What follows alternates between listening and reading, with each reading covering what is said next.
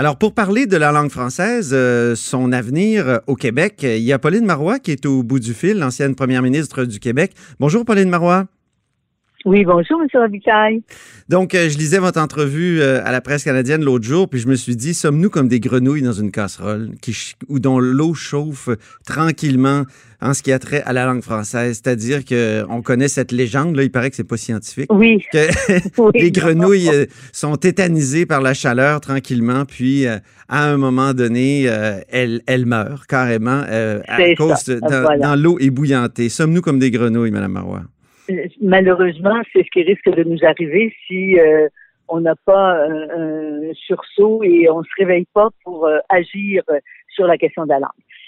J'ai euh, pris connaissance, évidemment, attentivement du rapport présenté en avril dernier là, par l'Office québécois de la langue française et à l'évidence, ce qui, ressort, c'est qu'il y a un glissement.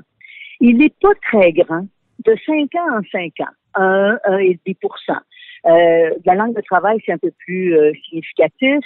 La langue d'accueil dans les commerces aussi, beaucoup plus significatif. Pour le reste, euh, baisse de euh, la proportion des francophones dans euh, l'ensemble de la population. Entendons-nous par francophone les, la langue maternelle étant le français dans le cas de certain de personnes et l'autre la langue parlée à la maison. Quand on additionne les deux, sur 30 ans, il y a systématiquement une baisse, 1, 2, 3 d'une année sur, de, de 5 ans en 5 ans. Et ça paraît jamais dramatique quand on fait le, quand on lit le rapport, mais sur une moyenne et sur une longue période, c'est très grave parce que c'est de l'indifférence qu'on développe à ce moment-là en disant on n'a pas besoin d'apporter de correctifs, tout va très bien. Oui, ça rejoint ça. beaucoup. Ça rejoint beaucoup cette image de la grenouille dans l'eau chaude qui se rend pas compte finalement que la chaleur monte, la chaleur monte, elle s'adapte, elle s'adapte jusqu'à ce qu'elle en meure. Hein? Alors voilà. Et le discours, euh, le discours des libéraux, c'était toujours de dire que ça va bien, justement. Quand vous étiez là encore en politique active, euh, vous aviez devant vous le gouvernement libéral qui disait toujours, ben non, ça va bien, euh, vous exagérez, vous dramatisez.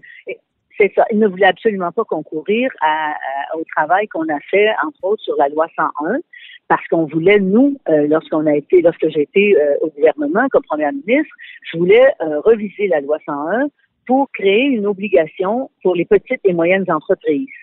on resserrait beaucoup des critères liés évidemment à l'utilisation de la langue. On n'avait pas encore eu ce fameux débat sur le bonjour aïe, euh, mais qui est venu dans les, les euh, un ou deux ans qui ont suivi.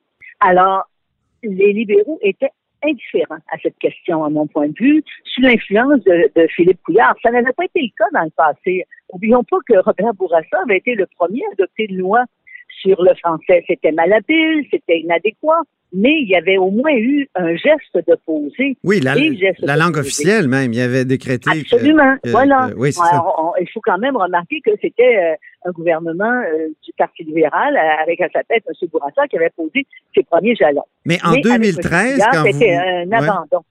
En 2013, quand vous voulez refaire la loi 101, la, la resserrer, il y a les caquistes aussi qui sont dans, non pas dans l'indifférence, mais dans euh, les cris d'orfraie, je dirais.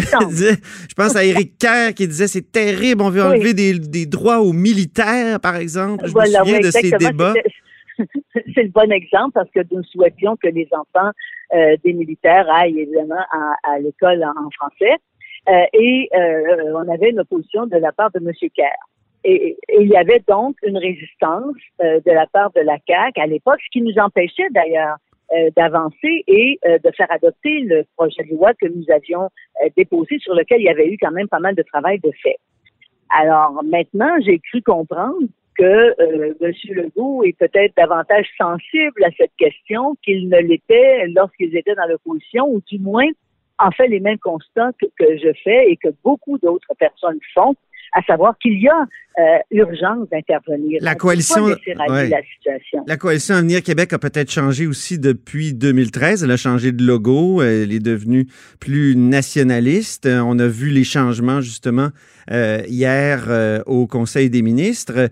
Est-ce que la coalition Avenir Québec est en train de, de couper l'herbe sous le pied au Parti québécois ou en train d'enlever de l'oxygène au Parti québécois en, en, vraiment tablant sur cette question-là de, de la protection de la langue? Moi, je ne crois pas. Euh, si on est deux partis à l'Assemblée nationale à aller dans la même direction, au contraire, ça, euh, ça nous solidarise finalement sur cette question fondamentale. Et le Parti québécois a un autre euh, enjeu et surtout un autre objectif qui est celui de la souveraineté du Québec. Et ça, ça va beaucoup plus loin que la question de la langue. C'est la question de la langue, c'est la question des pouvoirs, c'est la question de l'indépendance, finalement. Alors, le Parti québécois a un espace euh, pour agir et a une responsabilité aussi à cet égard. Mais du côté de la langue, qu'il y ait un front commun de la CAQ et du Parti québécois, tant mieux. Ça veut dire qu'à ce moment-là, on, on, pourra arriver à poser des gestes concrets et significatifs.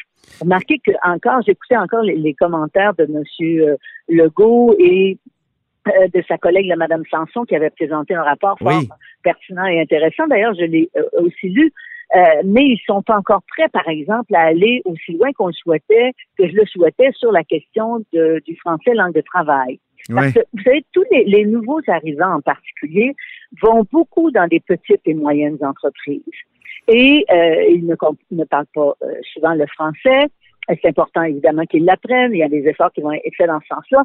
Mais c'est d'autant plus important que dans les petites et moyennes entreprises, on a une obligation euh, d'adopter des, politiques pour favoriser l'apprentissage du français et l'utilisation du français.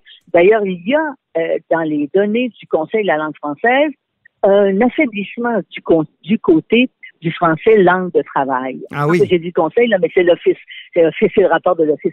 Oui, il y a un affaiblissement de l'utilisation du français langue de travail. On constate que, alors que c'était euh, dans une proportion de l'ordre, de, par exemple, de 56% où on n'utilisait que le français, ben, ça réduit de 2 ou 3 euh, et, euh, et attends, alors on me dit, par exemple, sur l'île de Montréal, je regarde mon chiffre que j'ai devant moi, sur l'île de Montréal, c'est une baisse de 3% entre 2011 et 2016, pas sur 15 ans, pas sur 20 ans, sur à peine 5 ans un glissement de 60 d'utilisation euh, du, euh, du, français le plus souvent au travail vers 57 on, a, on approche de 50% Ça commence à être très inquiétant. Alors que est-ce que est-ce que l'avenir du français au Québec euh, est uniquement lié à la francisation des immigrants et des milieux de travail? Elle est aussi liée, à mon point de vue, à la fierté qu'on devrait avoir de parler français et à, son utilisation dans euh, sur la place publique, hein, dans l'espace public, dans les commerces. Alors, euh, et bien sûr à sa qualité. Mais ça, on a une responsabilité euh, qui va de la petite école jusqu'à nos institutions, jusqu'à l'ensemble de ceux et celles qui qui utilisent la langue dans leur euh, métier, que ce soit en journalisme, dans les médias, avec tous les, euh, les nouveaux euh, médias qui existent maintenant qui apparaissent maintenant. Je crois qu'on devrait se faire un devoir d'utiliser le français et surtout que ce soit un français de qualité comme de la même façon, on devrait avoir des exigences à l'école. Quand on fait l'examen euh, de fin euh, de parcours au cégep, on devrait euh, encore une fois rehausser les normes pour que le français soit euh, mieux appris, mieux connu, mieux parlé, mieux comment, écrit. Oui, mais comment se fait-il justement qu'à une époque où, mettons, ma grand-mère, moi, est allée, euh, fait sa sixième année ou euh, l'équivalent, qu'elle écrivait un très bon français. J'ai relu récemment certains de ses carnets de voyage. et oui. Alors qu'aujourd'hui, on, on, peut avoir des gens, je pense à une, ministre fédérale qui a étudié à, à, à Oxford et qui, qui, est avocate et tout ça, qui, qui, qui, qui a du mal à, bien parler euh, le français avec des mots justes et tout ça. Qu'est-ce qui s'est passé pour que, avec une, euh, qu'on passe d'une situation comme celle-là où, avec une faible scolarité, on avait des gens qui réussissaient à bien maîtriser le français, alors qu'aujourd'hui, on, peut avoir des, diplômés, des, surdiplômés qui, arrivent sur la place publique et, et baragouinent le français?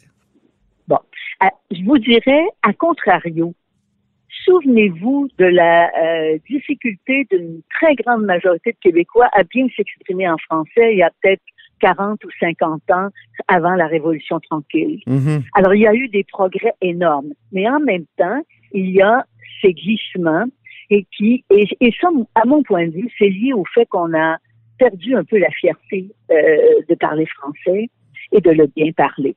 Et ça, c'est l'ensemble d'une attitude qu'on devrait avoir, d'une façon d'être, de, dire, qui est liée autant aux décideurs politiques qu'à ceux et celles qui exercent dans les euh, qui exercent leur métier dans les médias, dans les universités, dans les cégeps, revaloriser le français, en faire une fierté et sans faire une fierté de s'exprimer correctement. Est-ce que c'est possible, Pauline Marois, à une époque où, euh, les, par exemple, les, les, jeunes vont sont d'emblée dans, dans l'anglais, dans, dans l'Internet, dans les réseaux sociaux, les produits culturels, pour employer un mot que j'aime pas, mais c'est quand même ça, là.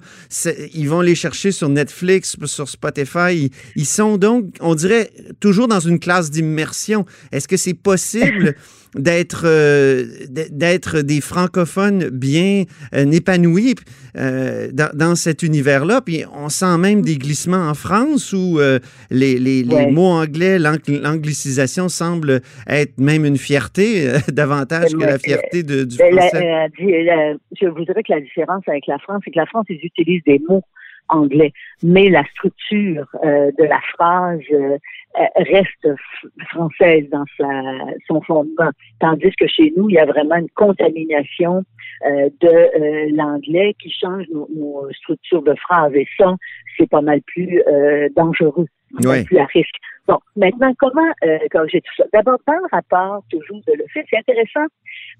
c'est vrai que du côté de la voyons, de l'accès à la chanson. Euh, on utilise, les jeunes vont beaucoup vers les, les médias euh, anglophones ou vers la chanson anglophone. Mais en même temps, il y a quand même une très grande production francophone au Québec, euh, dans le domaine évidemment du théâtre, dans le domaine du cinéma, dans le domaine des spectacles euh, généraux où on continue à produire en français et à faire de très beaux, euh, euh de très beaux produits finalement, même si on parle de produits euh, culturels. Mais de ce côté-là, je pense qu'il faut euh, simplement retrouver la fierté et on ne pourra pas aller contre un courant qui fait que à travers le monde, la chanson anglaise prend un peu le dessus. Et pour moi, c'est sûr que parce que nous ici, on est une, minorité qui est menacée, euh, ce qui n'est pas le cas nécessairement euh, ailleurs dans le monde, où il y a quand même un courant où on utilise euh, le plus souvent l'anglais qui devient la lingua franca. c'est celle qui est utilisée pour pouvoir communiquer entre les citoyens du monde.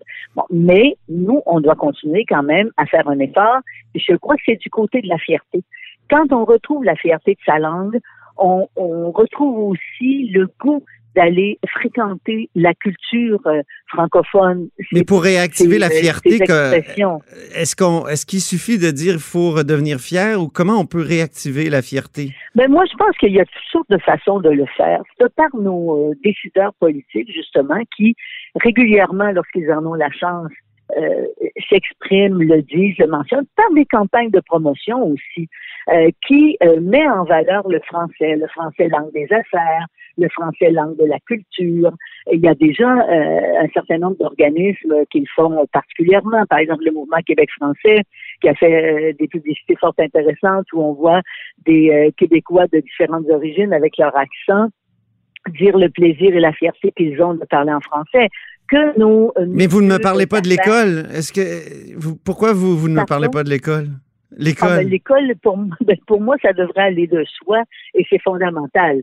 Euh, l'école euh, est le premier euh, lieu de francisation, à, c'est-à-dire d'accès à la qualité du français dans son quotidien pour pouvoir se l'approprier, puis ensuite l'écrire et le parler correctement. L'école, c'est absolument essentiel, comme l'éducation l'est d'ailleurs pour tous les peuples du monde, mais chez nous, ça une ça crée une double obligation parce qu'on a à se défendre et, à continuer de pouvoir vivre tout en étant une, euh, une, nation euh, minoritaire finalement au niveau du français. À l'école, j'ai trois enfants et donc ils sont dans la, dans la vingtaine maintenant, mais j'ai euh, bien suivi leur, leur parcours scolaire. J'ai trouvé certaines choses déplorables dans l'enseignement du français. Souvent des, des, des romans traduits quand il y a des romans, parce que souvent, il n'y en a pas. Euh, peu d'exigences, euh, euh, peu de contact aussi avec l'histoire de la littérature. Où est Molière? Mm. où est Molière? Dans, est-ce que est-ce que c'est, c'est comment dire, est-ce que je suis un mononcle 101 retardé? En posant, parfois j'ai l'impression de, de, poser des questions de vieux mononcle 101 rétrograde. Quand, mais, mais, mais, il me semble qu'il y a une clé là qu'on, qui est évidente et le Québec est souverain en matière d'éducation. Qu'est-ce qu'on attend? Euh, en plus, souvent, mais en plus, souvent, ce qui me fâche, c'est que c'est les gens qui enseignent le français, à cause de la réforme Chagnon, puis peut-être un peu de votre réforme, c'est des gens qui sont formés d'abord en pédagogie, qui n'ont pas fait de, de, de, de, littérature, qui qui sont pas spécialisés en français, comme à une certaine époque, quand on avait des, des, des professeurs de français, ils connaissaient leur matière, il y avait souvent... Donc, excusez-moi de cette sortie mais je me demandais si vous partagiez euh, ma, ma, comment dire, ce que j'appellerais ma, ma, position rétrograde. non, c'est pas du tout une position rétrograde. Au contraire, tous les pays du monde valorisent leur littérature et la connaissance de leur littérature par l'intermédiaire de l'école. On ne doit pas négliger les, les euh, littératures des autres pays du monde. Euh, ça va de soi.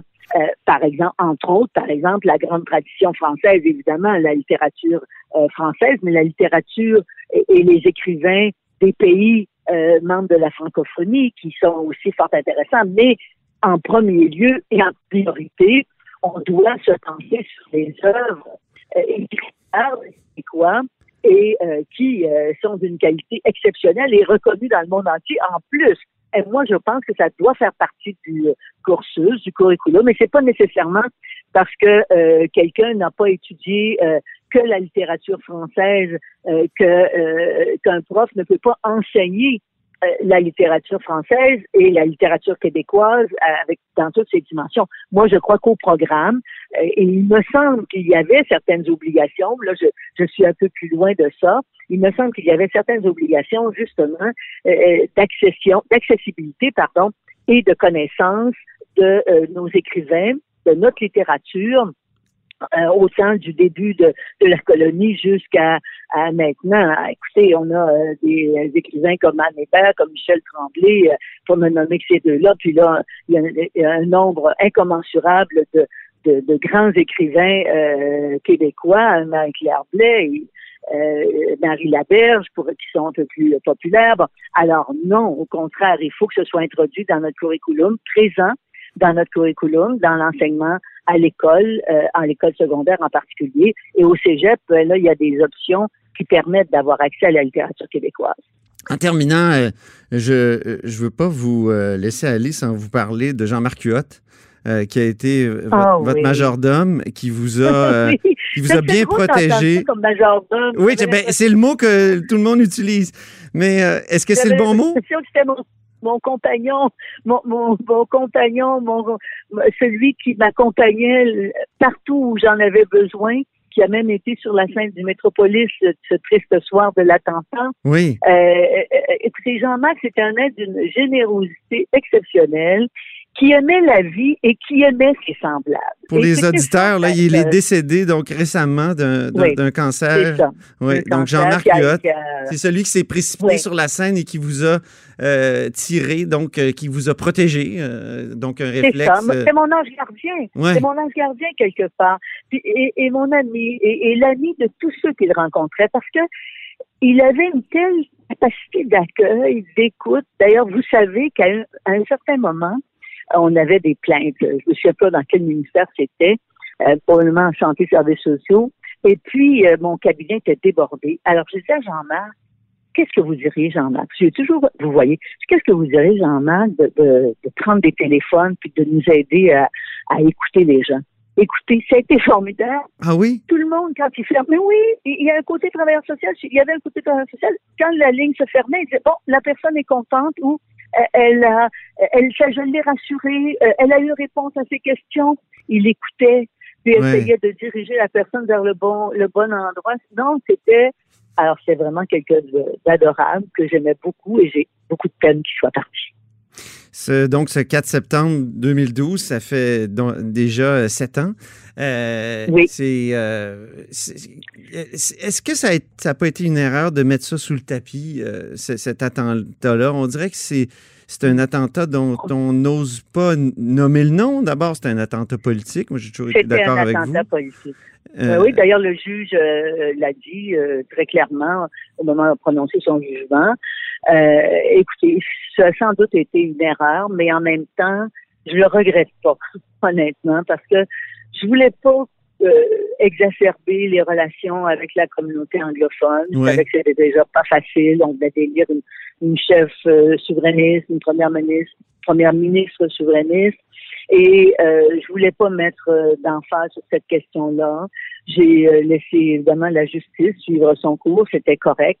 Mais euh, de fait, je pense que si c'était arrivé à quelqu'un d'autre et euh, inverser les personnages, une, un fédéraliste qui aurait été attaqué par un souverainiste, je pense que ça aurait fait pas mal plus de bruit que euh, ce qui s'est passé dans mon cas. Mais c'est derrière nous. La justice a été rendue et on a reconnu que c'était un attentat politique. Ça, pour moi, ça a été, euh, très important. Ça m'a un peu euh, apporté un baume finalement sur cette, ce triste événement où on sait qu'il y a eu quand même mort d'homme et, mhm. blessures très graves de, l'une de ces personnes-là, Dave Courage, qui en subit encore les conséquences, malheureusement. Merci infiniment pour euh, cette discussion, Pauline Marois. Ça m'a fait plaisir et rassurez-vous, vous n'êtes pas un vieux mononcle de l'enseignement du français, de la littérature québécoise dans nos écoles. Bonne journée. Merci infiniment. Au revoir. C'était Pauline Marois ancienne première ministre du Québec, ancienne chef du Parti québécois et ancienne ministre de, plein de choses. Donc, vous êtes à l'écoute de là-haut sur la colline.